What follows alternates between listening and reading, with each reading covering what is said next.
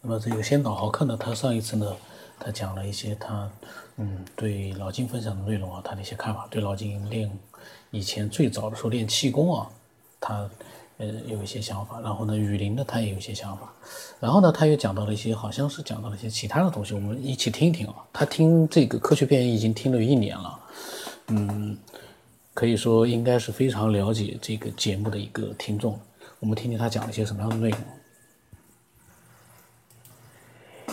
嗯，那么还有就是，嗯，对一些这个这个比较秘密的这些东西，就是道家的内丹功啊，道家的内丹功被认为是这个呃非常秘传的这些东西啊，过去认为是不能够随便传的啊，不能随便传的啊，有所谓这个妄传非人，必遭天谴啊。这样一种说法啊，古代很多的这个呃练功的大家啊，也出现过这种问题啊啊，比如说这个呃著名的这个呃紫阳真人啊，张张伯端啊，紫阳真人啊，他就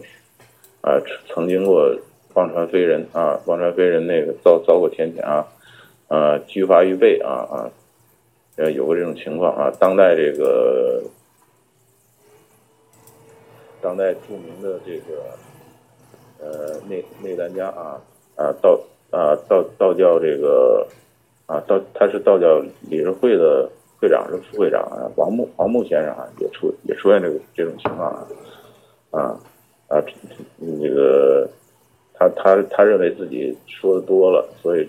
出了一次车祸，然后他就他就再也不说了啊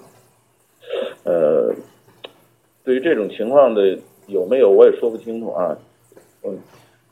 在在这个气功流行的那个时候，我也我也有我有过类似的经历吧啊，就是我当时也谈谈过谈过一段内丹啊，呃，我也出过一次车祸啊，这这个东西，这个东西你说它有还是没有，这很难说。呃，这个个人一个个体啊，面对这个自然社会或者未知的东西，他都是很渺小的。有时候他就是宁愿相信一些东西啊，因为他的力量，即使是古代的一些这个大家，他们也会觉得个人的力量是很渺小的，所以他。呃，宁可相信这样一些说法吧，啊，宁可相信这是，所以这方面内容就不能谈了啊，就不能谈了。其实越是这个正统的这个功法，正统的修炼啊，这个佛家、道家的正统的修炼，越不金玄说怪啊，本来不应该说这些东西啊，呃。但是，既然那个呃参与这这样一个节目啊，我也谈一谈，就是我个人所经历的这样一些这个呃比较这个比较有一点神奇的一些经历吧，就是我个人亲自亲身经历的这样一些经历啊，或者是这个经历过这个这个。呃，经历过亲身那个听亲耳听到或者亲耳听到或者是呃亲眼看到啊别人的一些经历啊，也可也说一说啊。呃，其实我个人啊，我个人我首先声明啊，我没有啊，我首先声明啊，我没有什么特异功能啊，没有什么特异功能啊，呃。我我经历过一些事情啊，经历过一些事情啊。那么，呃，那个我不知道算不算这个预测啊？算不算预测？嗯，就是我这个上学上学的时候啊，上学毕业了啊，毕业以后呢，啊，毕业以后，呃，然后这个。我们班啊，我们班的有一个有一个女同学啊，她这个呃啊考考大学以后，啊，到外地去上上学了啊，到到外地上学了，啊啊，那个，呃，就是，呃，我我对他这个，我对他就是比较有好感吧，也也算不上算不得什么那个，算不得什么这个这个啊，这个这恋恋人关系啊，算不算算不上啊。我们那时候，因为我我的年龄应该是跟九天老师差不多年龄，应该我我要我要比九天老师可能还要长几岁啊。我现在呃四十四十多岁了啊，四十四十七八岁了啊，这这种年纪啊，我们那时候。呃，上高中上高中那时候还是比较啊，不像现在这么开放的啊。我们那时候还谈不上谈恋爱，就就是比较有好感啊。嗯，有一呃，就是我他他是到到外地上大学了啊，我我我还在本地啊。有一次我我就是连续三天啊，三连续三天梦到他啊，梦到他，哎。我我就觉得很奇怪啊，怎么连续连续三天，而且是啊，连续三天梦梦见他啊，呃，后来呢，就在一条路上就就真的遇见他，哎，我说你你不是去去那个去去那个去那个保定上上大学了吗？呃，怎么怎么回来了呢？啊，他说他那个他闹病了回来，就是说那个见到他的这个场景啊，就跟这个梦中的梦中的见到他这个场景啊，很像啊，很像。啊，他骑车从那边过来啊，我我我在这边走过去啊，就一碰到这个场景非常的像，我这个我倒不知道算不算是预色啊，梦中预色啊，算不算啊？反正就啊讲出来跟大家分享一下啊。嗯嗯，还有就是一个那个是我们我们小的时候啊，小的时候小的时候，这不是我经历的事儿啊，是听那个。听我们那个那个一起住的人说啊，一起住的人说，就是我们那个邻居啊，这邻居啊，有一个有一个小孩儿啊，有一个小孩儿，他比我他比我大几大几岁啊，大个三四岁吧，大个三四岁啊，这样，他呢就是有一次呢，因为当时我们那个小孩儿孩子们呢，就是那那时候也没有没有没有厕所啊，就是在墙根儿。墙根下那个就就解手啊，哎，有一天晚上他就这个这个内急啊，就就就上上上那个外边去去解手，他就蹲在墙根那那块儿，哎，忽然看见了一个那个他们原先一起住的一个邻居啊，嗯嗯，还有就是一个那个。啊，看见他们那个原先一起住的一个爷爷，那个那个老爷爷，啊，走过来了，哎，走过来他就叫啊，那个叫那个是是是什么？呃，叫爷是什么爷爷？是姓姓什么爷？姓洪，好像是洪爷爷还是什么什么爷爷了？还是叫叫了一声，哎，那老啊，那老头就就就就就就问他啊，那个你爸在家呢吗？啊，他说在家呢。啊，那个老头就过去了。啊，然后他就回他他他那个啊那个那个解完手以后回回去啊，回到家里就说啊爸，我看见那个那个什么爷爷了。他爸说那他爸说别胡说了，那那个爷爷他那爷爷其实已经死了。他说我真看见了，这这还他还跟我说话来着。哎，这是一个事儿，这是我我听的亲耳听到，而且我们那个当时那个。呃，我们那块儿一起住的都知道这事儿啊，都知道这事儿。呃，这这算是一个很神奇的一种事儿。这个我呃也没法解释啊，究竟是是什么原因，我我也不做解释吧。反正就是说出来跟大家那个分享一下。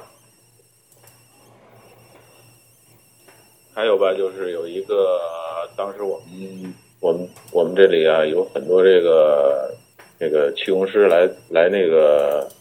啊做报告啊，那个呃有很多气功师都来啊，这个搞这个代工报告啊。呃，当时我们这里边我们我们当地啊有一个这个体育场啊，体育场当时这个体育场还在这个市中心的位置啊，呃，一般那个人很多呀，就在体育场举行这报告会啊，体育场那个容纳人比较多啊，当时就有一个气功师啊，啊，这个气功师啊来来做这个报告，呃。当然，我不是听他亲口说的啊，我是听这个别人说的啊，听这个啊，听别人听别人转述的啊，啊，呃，他听这个这个西红柿说啊，因为他们这个他们能接，他们能见到这西红柿啊，比较这个呃，他们算是积极分子吧，能够能够能够见到这西红柿，就听这个西红柿说了啊，就说这个。这西红柿就说啊，哎，他就在，他就说这体育场啊，他说这体育场，这个体育场，他说我我我看这体育场怎么没了？啊，这体育场，这体育场就是一片，就是一片水。啊，当时他就说过说过这说过这么一句话，当时这个对这句话就不理解，啊，就说它是一片水，怎么会是一片水呢？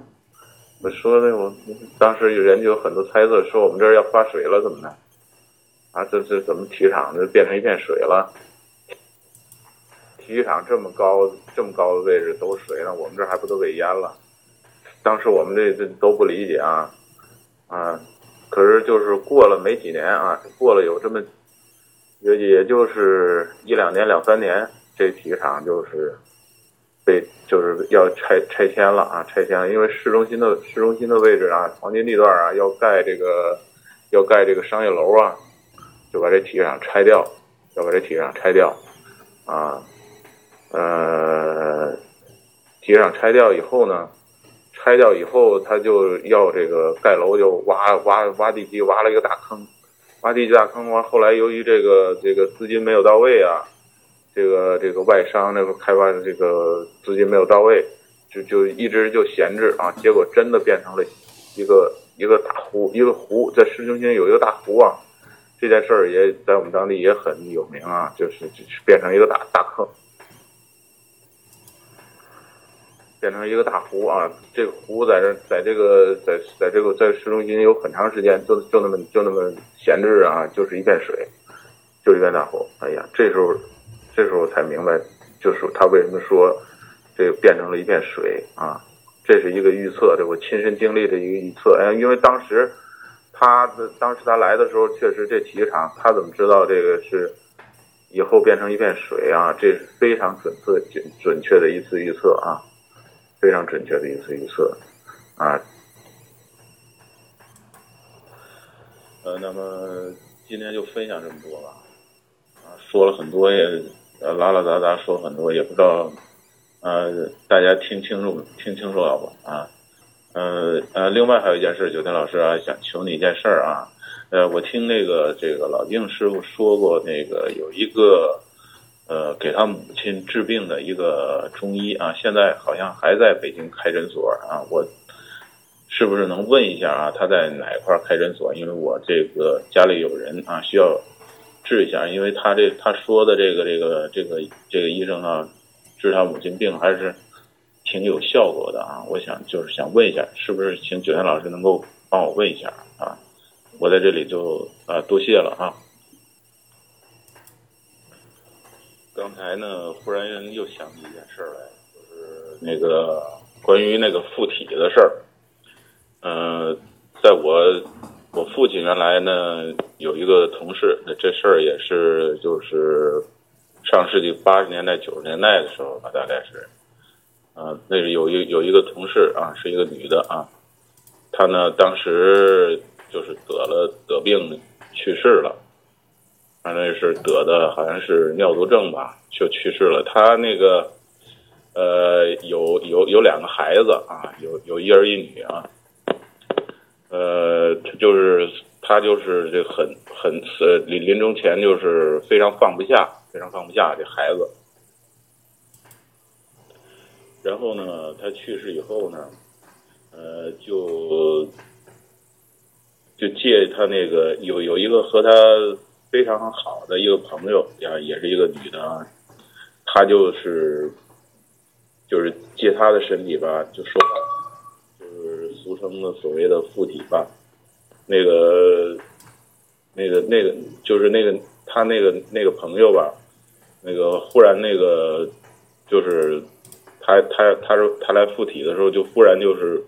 啊，脸色就是脸色发青啊，就忽然坐着坐在那儿，忽然就从那个座位上就就出来下去了，就这样。然后说话呢，就变成他的声音啊，他就说呀，对对这个不放心孩子，不放心家里事啊，就就就那个不想去不想死啊，怎么怎么怎么的，就说说这说这一套话。这个这个也是当时那个我父亲。这个也是我们父我父亲他们单位当时有好多人，好多好多人都知道这件事情啊，都知道这事儿。嗯，好像我看过那个季羡林季羡林先生写的那个书啊，他那个书里边好像也说过这个这个有关这个所谓的附体的这个事情啊，因为他这个他母亲去世的时候啊，他就往往家里赶，啊，怎么赶他也没赶上，完了到家的时候他母亲已经去世了，然后。呃，他母亲就借着他们邻居一个大婶的那个，呃，一个身体那个附体啊，就是就跟他说话这件事情啊，这个这个季老季老的这个书上啊，有有这个明确的写了这件事情。呃，就刚才想的想到，忽然想到这个附体这事儿啊，就是呃，补充这补充补充两句啊。那么他分享了一些自己的一些经历啊，还分享了一个，就是体育馆，体育馆就变成了那个 一个一个大大水沟啊，大水坑啊，那个也是一个预言，但是这个也是挺神奇的，就是说怎么会这样的？他怎么会？但这些呢，就是呃，我觉得啊，确实是可能呢很难去做一个比较清晰的解释，但是。嗯，是不是可以就是说，会让人就是感觉到一种，呃，在这个世界上还是有很多东西是我们所感知不到的。有的人感知不到，有的人感知到。这个我倒是觉得呢，嗯，也是肯定的。就是说，每个人的感知能力呢是不一样的，有的人会强大一点，有的人呢会普通一点。这个呢，所以希望感知力比较强大的人啊，能够来做一些分享。就是说，嗯，有一些这个特殊能力的，也可以做一些分享。我的微信号码呢是 B 幺 O S 八八八，微信名呢是九天以后。那个好客呢，呃，他呢就是分享内容确实也是非常的精彩。然后，呃，他后来呢又分享了各种各样的内容，我们到时候也会把它都录出来的。那么今天就到这里了。